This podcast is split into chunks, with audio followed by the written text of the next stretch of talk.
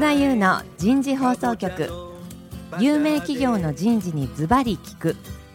年間約500社を訪問し続けている人事のスペシャリストでありシンガーソングライターとしても活躍する楠田優が有名企業の人事を招いて企業が抱える課題や実際の事例を紹介しながら解決策を模索していきます。この番組は日本オラクル株式会社株式会社ワークスジャパン。株式会社マネジメントサービスセンター。株式会社コーチ A の提供でお送りいたします。管理職の僕があとはやるから。はい楠田優の人事放送局。有名企業の人事にズバリ聞く、えー、今日は4回目になりますが社員のエンゲージメントです。そして当番組が始まって今日はちょうど20回ということです。えー、皆さん毎週ずっと聞いていただいてありがとうございます。今日は20回記念ということで人事としてのキャリアっていうのをですねゲストの方と一緒に話をしていきたいと思います。えー、今日も東京港区の外苑前にある日本オラクルさん14階のフロアからお送りしていきたいと思います。今日のゲストもソフトバンク株式会社人事本部戦略企画統括部兼人材戦略部部長の三好健二さんです。三好さんどうぞよろしくお願いいたします。よろしくお願いします。続きまして楽天株式会社楽天市場事業人材開発部部長藤本直樹さんです。藤本さんどうぞよろしくお願いいたします。よろしくお願いいたします。最後に今回のスポンサーを務めていただいています日本オラクル株式会社執行役員社員エンゲージメント室長赤津恵美子さんです。赤津さん、今日もどうぞよろしくお願いいたします。よろしくお願いいたします。さあ、赤津さん、人事のキャリアということで、え今日は皆さんと話をしていきたいんですけど、まず最初に口を切っていただきたいなと思うんですけど、これからの人事、どういった形でキャリアを形成していけばいいのかなっていう、何か個人的な意見でも構いませんので、何か口火切っていただけますか？はい。やっぱり人事はすごく大事なファンクションだと思うんですよね。大事なファンクション。やっぱり企業は人だって言うじゃないですか。企業は人なはい。なので、どの会社も言うね、これ。ええー、で、その社員の方たちに対して気持ち、うん、モチベーションっていうのがすごく大事と、うん、でそれが上がるか下がるかっていうのはですね、まあ、結構その人事の施策だったり、うん、あるいはその人事の人たちあるいはその組織の風土とかですね、うん、まあ、そういうものがすごく大きく関わっているので、はい、大きく言うとその人事の人たちが活躍するフィールドですか、うん、がすごく増えてるんじゃないかなっていうふうに思うんです。なるほど。で従来、人事っていうと割とこうバックオフィス系で何かガリガリやってるっていうこうイメージだったんですけども、かなりフロントの業務になってると思うんですね。業務はい、なので現場の方たちと一緒に考えるとかですね、あるいは企画をするとかっていう割とマーケティングング的な要素もありますし、うん、現場のリーダーの右腕っていう形でですねあの活躍をする機会もたくさんありますし、うん、何かファシリテーションをするとかですね、うん、従来の人事の枠にとらわれないような仕事が増えてるような気がします。なるほど、はい、ありがとうございます。三好さんいかがですか？はい。やはりあの今問われているのが、はい、人事がどれだけこう会社に対して会社の事業に対して貢献できるか、うん、貢献できるのか。なるほど。なのでやはり戦略人事と言われている、ね、会社の事業があってこそ、えー、そこに人材をどう生かしていくかと、うん、そういう観点で人事としての役割っていうのも広がってきてるんじゃないかなと思います。うん、ですのでやはり我々もこう人材戦略というものを会社の事業戦略にどうミートさせていくのか、でその中でさらに人材それから人事として、はいさらに提言をしていくっていうんですかね。提言していく。ええ、で、こうあるべきだということを、マネジメントに対しても伝えていけるような、そういうような役割をぜひ担っていきたいと思ってますね。なるほど。ありがとうございます。藤本さんいかがですか？はい、楽天さんといかがですか？いやもう全くお二人のおっしゃる通りで。おっしゃる通り。ええー、もう喋ることない。はい、ございません。そうは言わずに、出番どうぞ。もう本当その通りで、勝ち続けるって話が前回もありましたけども、はい、まあ本当事業がいかに成長し、うん、そのドライバーとなる人がどれだけ成長し続けられるのかっていうことに、うん、まあどれだけ貢献できるかっていうことに尽きると思いますけどね。うん、だからそれは今までこうリアクティブに言われてからやるっていうことじゃなくて、はい、まあプロアクティブに経営陣なり必要な階層に対して働きかけて、まあ結果を出すということが求められてくると思いますね。なるほど。はい。ありがとうございます。そうすると、一人一人の人事の方、全員はそれやらなくてもいいんだろうけどそういうふうになりたいっていうんであればキャリアの形成の仕方も違うね。藤本さんいかがですか？どうやってそういうふうにできるようになってくるの？まずは本人のウィルがどうなのかっていうのはありますけど、はい、まあ若いうちはやっぱりこうキャンできることをどれだけ増やしていけるのかっていうことは人事のそのトップとして考えていかないといけないところかなと。うんはいまあ、なので必要なその人事内でのジョブローテーション？ジョブローテーション。えー、例えば具体的に言うと新入社員の人事の人は何をやるの、まあね、新入社員入りやすいのは採用とか採用ね。給与とか、うんうん、そのあたりから、ね。えー、うん、入っていって、まあ、より難易度の高い、うん。評価であったり、ね、労務であったり。まあ、研修であったりという形のファンクションでこう移動していくということもありますし。23年後期ぐらいに。そうですね、うん、あとはまあコーポレートと事業人事をこう行ったり来たりしながら事業サイドも理解したり、うん、まあ、ヘッドクォーターとしての会社全体を見た上で、まあ、何が今必要なのかっていうこと関連会社に出たりっていうのもあるね、えー、そうですね、うん、そういったことも組み合わせながら組み合わせながら、えー、作っていくものだと思ってます、そうすると人事部長の立場としてはその自分の部内の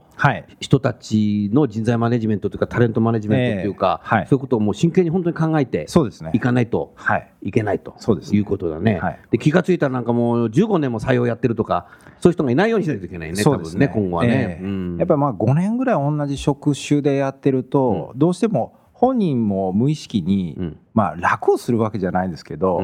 経験でこうパフォーマンス出るところもあったり、うん、新たなやっぱりこう気づきとか学びも得にくかったりするので、うん、まあ、目安はやっぱり5年ぐらい。5年ぐらい、えーまあ、マックスでも5年かなというのはちょっと個人的に、個人的に思っていて、はい、なるほど、うん、三好さんどうですか？5年って言ってるけど、うん、5年のやはり中の濃さっていうのも大事かな、ね、そうだね。薄かったか濃かったかでね、ええ。うん、でそこの関わり方であるとか、うん、そこで得られる経験のこう幅もそうですしおっしゃる通りだ。深さもありますし、うん実はあの我々の人事総務の中で、管理職の皆さんにアンケートを取りました。皆さんがどういうところでこう成長しましたかというのを実はちょっとアンケートを取ったことがありまして、はい、で聞いてみるとやっぱりこう業務が変わったタイミング、うん、そこでこう自分の成長を、まあ、振り返ってみればそこですごく感じられたと。やっぱりそういうこう機会を変えていくっていうこと。そこがやっぱりその幅であったり厚みであったりっていうのをこう増やしていくのかな。で、まあ、結果的にはそれがすごい修羅場経験だったりする。となおのことをこう自分の成長につながってきた。ことによって自分の成長ずっとそこにいると成長分かんないよね、ええ、なのでさっきの藤本さんじゃ楽してるかもしれないし、ええ、マンネリになっちゃうかもしれないね。そうなんですよ。ね、うん、それは重要だね、1年前と今を比べて、もし何も変わってないんだとしたら、それは全く成長してないことだと。年齢だけが変わったということになってしまいますので、やはりそこで何を得られるのかということをどれだけ意識できるかで変わってくるんじゃないかなと思います。なるほどね。赤津さん、そうすると、赤津さんの冒頭におっしゃった考え方はあなたはどうやってインプットしたの？おそらく、やっぱりそういう本だけでは難しいですね。そね。はい、うん、実体験とまあ、もちろんですね体系的に知識を入れて、うん、でそれをですね計画的に練習する場があるっていうことですかね。練習する、え、はい、もうちょっと具体的に教えて。練習はい。やはり新しいことができるようになるためにはですね、はい、こういう方法がいいよっていうまず頭で理解をします。うんでファシリテーションでも、まあ、何でもいいんですけども、はい、まあ、そういうものができるようになるためには実際にやってみてですね、はい、考えてるのと自分ができることってギャップがありますのでそうだ、ね、えーと、どこができてどこがダメだったのかっていう、うん、まあ、フィードバックをいただくということだと思うんです、うん。うん、そうするとそういう上司が必要。周囲も必要。周囲とかですね、で時にやっぱりネガティブフィードバックってなかなかもらいづらいんですね。もらいづらい。はい。あの人いけてないなと思っても、うん、いいことも聞かない代わりに悪いことも言わないです、直接は。それは成長鈍化しちゃうね。はい。でも、まあ、例えばその反応を見ると、あ、いけてなかったな、今日は、とかですね。まあ、わかるわけですよね。そうすると、まあ、こちらから、ちょっと今日私、あの、もうちょっと違うやり方をした方がいいと自分では思うんですけど、どのあたりですかとか言って、あの自分からフィードバックを取りに行ったりとかですね。うん、で、自分からフィードバックを取りに行く。はい、そこも能動的なんだ。そうやって言語化してあの聞くことができると、じゃあ対策を考えることができるんですね、うん、自分でなんとなくいけてないなっていうのと、うん、あとこれこれだよって言われるのはあの運転の差がありますので、うん、まあ、そういうことをですね、するっていうのがまず第一歩かなということと、あと2つ目はやっぱりどういう専門性であっても陳腐化すると思うんです。どういう専門性でも陳腐化する人事の仕事も、はい、そうですね。あのなので採用もそうですし。採用は変わるね。変わりますね。でもあの組織人事とかあのトレーニングとかそういうのも変わりますので、うん、あるいはペイロールも変わりますので、ね、どこにいて私これ自信があるわって思ったとしてもですね5年10年経つとやっぱり陳腐化するんですね。もう10年どころじゃないですね、うん、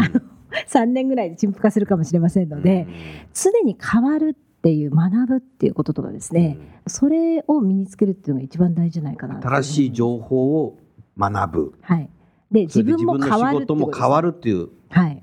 変化適応能力だねこれ、えー、そうするともうなんかこうそもそも人事に向いてる人かどうかっていうのもなんか最初から分かるんじゃないかな藤本さん。どうだろう？どうなんですかね。あなたは向いてる？いや僕別に人事になりたくて今いるわけでもないんですけど。いいのそれ。結果とまあ結果としてそうなった上司も聞いてますよこれ。いやまあそれは全然構わないんですけど、うんうんどのビジネスパーソンも求められるこうスキルってあんまり変わんないのかな、あどのそうです。それは景気でも、そうですね、営業でもっていうことは、えー、彼が言うんだから多分楽しいかもしれないねそれは。まあ、あのよく言われるそのコンセプチュアルスキルとか、ヒューマンスキルとか、まあ、必要な専門性のテクニカルスキルっていうのはありますけど、うん、ベースはコンセプチュアルとヒューマンスキルっていうのがやっぱ大事だと思いますし、おっしゃる通りだね。で我々の場合はそのやっぱコンピテンシー開発っていうのを注力してまして、赤瀬さんがおっしゃる通り、やっぱ言語化できないと意識化されず行動化して結果も出ないので、おっしゃる通りだ。なのでコンピテンシーごとに、まあ、うちの場合あの楽天主義っていうウェイに沿ったコンピテンシーをこう11個に分解してそうですね。でそれぞれあの役割マネージャーだったらどこまで求められてリーダーだったらどこまでだみたいなことも、それも全社に理解してるわけでしょ？いやそこまでじゃないんですけどね、うん、あの楽天主義に関しては理解してるんです。まだコンピテンシーに関しては、まだまだ理解はあの不徹底なところはあるので、そこを今一生懸命やってる。んですけども、まあ、それが本当の能力開発につながっていくかなと思いますしなるほど。あとまあラーニングモデルに関してもやっぱりチャレンジジョブでこう7割ぐらいで、まあ、フィードバックでこう2割ぐらい。おなるほど。オフサイトのトレーニングで10%っていう形で、まあ、現場に対してやっぱ OJT ベースが大事、アサイメントが大事、フィードバックが大事っていうことをこう言い続けて、言い続けて、もう現場もだいぶ分かってきて。そうですね、で、オフサイトのトレーニングは我々の方でこう支援してっていう形で、なるほど、まあ、HR も同じだと思うんですよ、ね、HR も同じ、えー、ベースのやっぱコンピテンシーそうすると、あなたの楽天市場の部下も、そうやって育ってますか、まあ育ってると思いますけどね。育ってると思います。えー、部下の皆さん。なるほど。まあ僕もまだまだその人材強化っていう意味では、はい、自分自身の能力開発をしていかないといけない、自分自身も、えー、成長欲そうですね。あのあるわけね。そうだね。だ言われてたようにやっぱりフィードバックを求める。今特にまあリーダー研修とかで強化しているのは、はい、フィードバックを積極的に求めていこうということが大事だっていう形で入れてますので。ぱり自己認知力をどれだけ上げれるかっていうことが自分がどう見られてるか。そうです、ね、自分のことを本当に知ってるか、えー、みんなあの人のことは分かるんですけど、うん、一番自分のことは分からないので、うん、それはさあの こうラジオを聞いた時さ自分の声ってなんでこんな声なのかなとか、えー、なんで癖あるのかなと思うんだけど、えー、それ周囲の人は毎日聞いてるよそれみたいな。そう、ね そういうことそれだよね。えー、うん。なんでそこをこう高めていくっていうことが、まあ、成長カーブと比例するのかなっていうふうには思ってますけど、ね、なるほどね。えー三好さんいかがですか？そうですね。私自身もまだまだ成長しないといけないまだまだみんなも成長意欲ある方ですね今回のゲストは。会社そのものが大きく進化を続けてますから。そうだよね。人事も進化をしていかないと会社に貢献ができないですし、うん、私個人としても貢献ができないですし、うん、まあ、そのために何が必要なのかっていうこと自体もまさに変わっていきますから先ほどのお話のように。それをこう追い求めていくっていうのはすごく大事なんじゃないかなとますね。会社の進化とともに自分も進化していくという、それがやっぱり重要なんだろうね。そとあなたも部下含めて周囲の人たちも成長してますか、そして。その意識はみんな持ってくれると思いますし、それ徹底してんだね、人事の中で。そこを変えていこうというふうに思ってます。やってんのね。はい、なるほど。赤津さんいかがですか？やっぱりそういう意識もすごく大事だと思います。はい、オラクルの中でもですね、コンピテンシーっていうのはずっと古くから使ってたんですけども、はい、なかなかやっぱ使われないといけないですよね。うん、なので以前は34個。一個一個は分かりやすいんですけども、はい、覚えられないっていう。覚えられない、ね、覚えられないフリーハンドの時に実践できないんですよね、うん、だからそれをですね今度7つに変えたんですおずいぶん、うん、はい、7つだと分かりそうだね。7つだともうかなり汎用性があってですね、で例えばそれいつ変えたの？昨年ですね。昨年はい。うん、2015年書いて、えー、うん、でもう本当に求められてるコンピテンシーってすごくシンプルで、エクセキューションとかですね、実行力で、コミットメントとかですね、うん。うん、あるいはそのインパクトを持ってコミュニケーションしましょうと。ただ単に話せばいいんじゃなくてそのゴールにその方が達していただくためにはどういう球を投げたらいいのかっていう、ね、なるほどだからもしかして部下に投げる時と上司に投げる時で同じ内容のコミュニケーションでも違う球を投げないといけないとかもしかするとその人によって変わるっていうのもあるかもしれないですよね。うんとかあとやっぱチェンジっていうことですよね。チェンジはい、うん、常に環境は変わりますということなので、去年と今年でも多分変わるんですよ。うん、なのでそのチェンジをするでチェンジエージェントであれというのはですね。はい。あえと言うんですけども、エージェントってなんかどうやったらなれるんだろうとかですね、まあ、自分が自分の行動を変えるってできますけども、相手が違う行動変容を起こさせるための、エージェントっていうのはなんかどうやったら一番効果的なのかなとか本,、当に、うん、はい、うん、考えます、うん、でそこには出てこないんですけどやっぱり当然ストラテジーとかですね、ゴールとか、そのビジョンを語って皆さんワクワクさせるとかですね、そういうのがないとやっぱ行動変わんないんですよね。だから、ね、はい、あの7個に集約はされてますけども、その34個がどっかにこうバックでつながってるっていう感じはします。はい、なるほどね。藤本さん、あのー、楽天さんはいろんな事業を持っていて、はい、そうやっぱり横断的に移動をしてキャリアをこう形成していく。HR、うん、HR そうですね。まだまだそこまで、えーと、活性化はしてなくてですね、はい、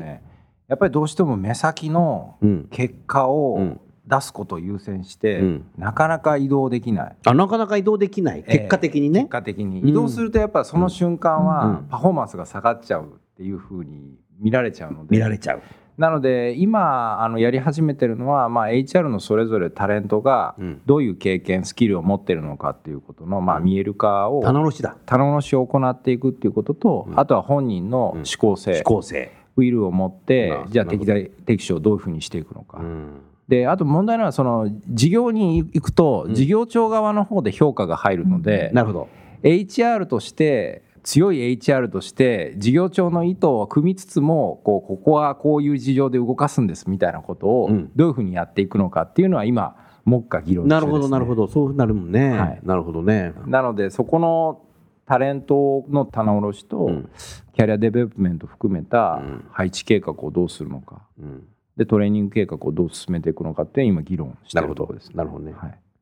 三好さんソフトバンクさんでもそういった形で人事の要因をどういうふうに育てていこうかとか、はい、経験させようかということを一生懸命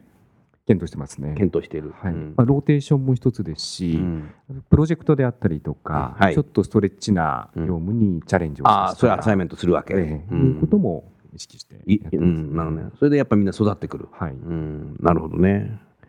相当そうするとやっぱ人事のキャリア形成っていうのは今までと変わってくるね。そうですね。うん、相当ポテンシャル高い人、打たれ強い人じゃないと、人事に配属できないんじゃないかなと思ったけど、そもそもあなた自身がね、人事やりたくて、ね、社会人になったわけじゃないとおっしゃってたけども、はいえー、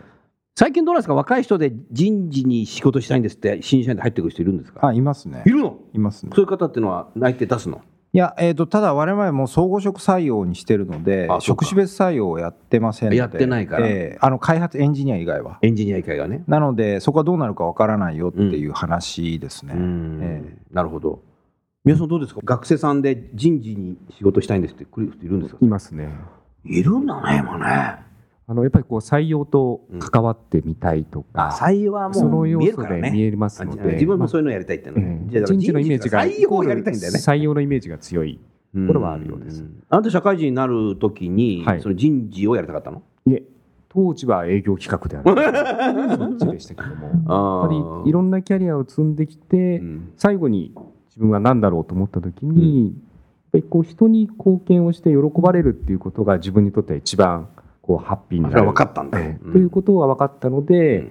人事。人事。というふうに思ってました。赤さんは何？最初その社会人になった時に人事になろうと思ったの、いえあのその時は思わずにですね、はい、総合職とあと、まあ、最初2年間は日本の会社だったんです、はい、でその後外資系の会社に来て最初はなんか企画部だったんですね。企画部。はい、うん、で M&A とか事業統合とかそういうところをやっている、ね、はい。ののあのリサーチのお手伝いをしてまして。でまあ当時は若かったのでこれが私の転職なのかわからないなと思って、うん、であのジョブポスティングがありましたんででその時ちょうど、まあ、人事っていう職種でジョブポスティングをしてて、うん、そうだったんだ、はい。人事だとこうイメージつきやすく分かりやすいんで、うん、あのちょっと行ってみようかな、うん、軽い気持ちで行ってみた、うん、そしたらどうだった、はい、そしたらですね小さな会社だったので、えーと、自分で何でもしなきゃいけないと。なので採用もしましたし、給与とかそういうところもしましたし、トレーニングもしましたしという中で、あこれ結構面白いな面白いな。向いてるなと、自分で。そうあのそうですね、えーと、責任っていうのがある反面、まあ、あの裁量っていうのもありますので、その両面が楽しかったんだと思うんですね。あの軽いジョブで責任もないよっていうよりは、うん、あなた例えば海外出張に行っていいですよと、はい、その代わり帰ってきたらデリバーしなさいねとかですね、うんうんうん、責任とチャンスがセットになってるっていうのが責任とチャンスがセットになってる、はいうん、響いたんだと思います。なるほどね、はい、なるほどね、うん、ありがとうございます。三好さん何かこう人事のキャリアということで、はい、この場で語っておきたいことって何かございますか？これからの人事で、やはり会社からもそれから社員からも求められてくる部分、うん、そういう要素っていうのはどういうものなのか。これからの人事でね、えー、そこはぜひお二人にもお話を伺ってみたいなおおいいですね。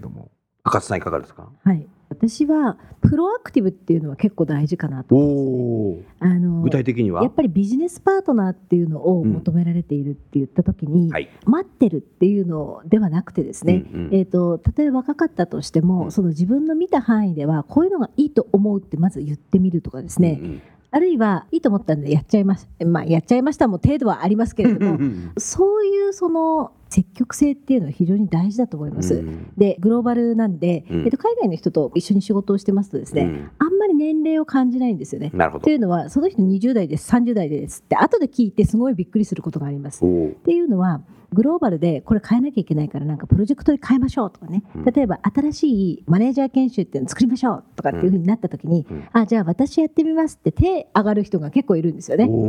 でその人が例えばロケーションも全然違うのにいろんな日本とかですねアジアとかそういうところの人たちを取りまとめて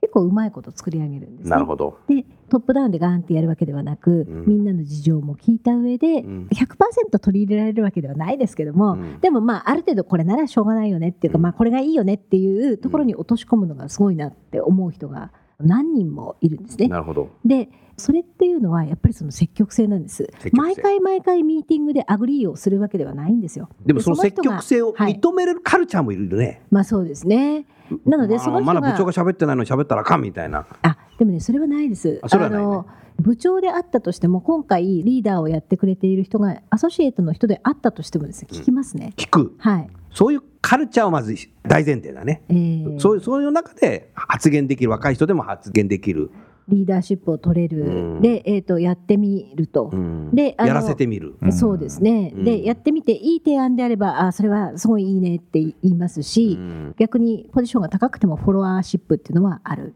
なるほど。はい、うんなので自信を持つっていうのがまず一つ大事かもしれません自信を持つね、はい、でも日本のね学校教育がそういった形で育ってきてないから企業に入ってきてもなかなか発言できなかったりする可能性があるね、うん、それがやっぱり欧米は学校時代からそういった形で発言してきてるから多分社会に入ってきてもすぐこう意見言ったりするんだ、これテレカンやると分かりますよね、うん日本人ってどっちかっていうとこう意見とか考え方を頭の中で整理してから発言しようとするともう会議終わっちゃったみたいな、うん、向こうの方ってなんかもうとにかく自分の出番作っちゃって喋り出してからなんか喋りながらなんか言いたいことをこう構想していきながらうまく論理的に言わないと誰かフォローしてくれるみたいな会議になるでもすごくよく経験するけど。そうですね。とにかく出番を作るっていうのは重要なんだね、うん、そういう積極的な方もいらっしゃいますし、うん、タイムリーには考えるのあんま得意じゃなくて、うん、でもじっくり考えるんだけれども次のミーティングの時までには、私のアイデアはこれよっていうのをみんなに回しといてくれるとか、まあ、なのでタイムリーに出る出ないっていうのはある意味、まあ、二の次なんですけども、はい、自分の考えを表すっていうんですかねみんなに、その勇気とか、プロアクティブさっていうのは必要な感じがします。だから日本人は英語苦手とかっていうであの1時間のミーティングで話せないとかっていうのはまあありがちだと思うんですけども、うん、来週のミーティングまでには何か、うん、私これ考えました。これはどうでしょうかとかっていうのはできると思うんですね。なるほど。で私もそんなにタイムリーに発言できるわけではなかったので、うん、そういうやり方をしてました。会議の時は例えばブレイクタイムに、あのファシリテーターのところに行って私言いたいことがあるんだけども、まず最初にさしてくれませんかとか言ってですねあの議論進んじゃうと話題変わっちゃうんで、あなるほど、はい、でもそれも重要かもしれないね。そうですね、うん、それも重要だね。ありがとうございます。藤本さん、今楽天さんでは英語公用化になって何年経ったんですか？もう2010年からなので、もう6年目。年目ですね。おそうするともう人事の中の会議もみんな英語でやってんの、はい、人事の会議も、まあ、階層によりますね。うん、で、あと、まあ、ノンジャパニーズが入ったら絶対英語ですし。英語でやる。上の日本人の方もみんな自分で英語で意見言う。そうですね。ただまあおぼつかないところはありますけどね。すごいすごいね。えー、その中でやっぱり英語圏の人たちの発言力がやっぱ強い。みんな意見言う。まあ言いますよね。言います。えー、そうすると部長としてはどうしますか？まあそれは言うことは言いますよね ただ日本人ってやっぱり外国人でやっぱ特性は違うので日本人は別に言葉は少ないですけど、うん、本質的なところをズバッと言ったりあとはまあ会議を整理したりとか、うん、そういうことは得意なので、ね、まあ、そこをバリューを書いたりとか得意だね、えー、日本人 うん、自分なりのバリューをそこで発揮できればいいんだと思いますけどね。みんな一緒になることもないもんね。ええー、そうですね。ああ、なるほどね。すごいね、でも英語でやってるんだ。英語は英語ですね。ええー、ありがとうございます。さあ、4回にわたり社員エンゲージメントの話をしてきましたけども結局若さん4回話して分かったのがやっぱりダイアログ、はい、人事同士または現場との対話、双方向ね、はい、双方向のコミュニケーションっていうのが大事なんだなっていうのと、やっぱり日々フィードバック、はい、ネガティブフィードバック？やっぱそういうことをもらえる環境づくりそ、ね,、れから発言したことによって潰さない環境？なんかそういうことをやっぱセットにすることによって社員が意欲的に発言するようになり行動するようになって、エンゲージメントが高まるのかなというふうに思いましたけど最後にまとめていただけますか？いやもう本当にその通りだと思います。はい、あのおそらくですねマネージャーさんが話し通している限りエンゲージメント上がらないと思うんですね。うん、だから社員の方がお話をどのくらいするかと、うん、で乗ればお話ができると思いますので、はい、マネージャーの方もこう工夫をしてですね引き出す工夫ができれば、うん、あのすごく社員の方がお話しして結果としてエンゲージメント上がるっていうところにいけるかなと思います。なるほど、ありがとうございました。さあ、じゃあ、この番組は4回、社員のエンゲージメントということでですね、皆さんで話し合ってきましたけども、この後、えー、我々出演者は、えー、今から飲み行こうということで、えー、ホークス対イーグルスの話もしようと いうふうに思ってますので、えー、よろしくお願いいたします。じゃあ最後に出演者の方を、えー、ご紹介して番組を終わりたいと思います。ソフトバンクの三好さんどうもありがとうございました。ありがとうございました。えー、楽天の藤本さんありがとうございました。ありがとうございました。えー、日本オラクルの赤津さんどうもありがとうございました。ありがとうございました。